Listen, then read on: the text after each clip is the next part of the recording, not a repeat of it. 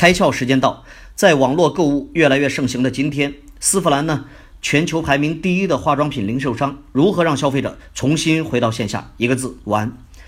看看丝芙兰怎么玩，在终端呢推出了丝芙兰虚拟艺术家，一种采用增强现实技术的手机应用，可以让消费者呢连续试上五十种口红而不损伤唇部，或者扫描自己脸部，获取一个色彩代码。寻找匹配肤色的产品，又或者呢，坐在这个数字工作室里听课学习啊，如何扫出自己的颧骨轮廓，甚至还推出了嗅觉电影。这台触屏加风扇的设备，能让来访者闻到大多数香水的味道。抓住流量，你就要与众不同，异质感的体验才是消费者愿意去接近你的核心挑战。线上线下之争的分水岭，就在于线下。能否提供区别于线上的异质感体验？今天你开窍了吗？更多节目，请扫描封面二维码，关注公众号“开窍”，和更多小伙伴一起来听故事、开脑洞。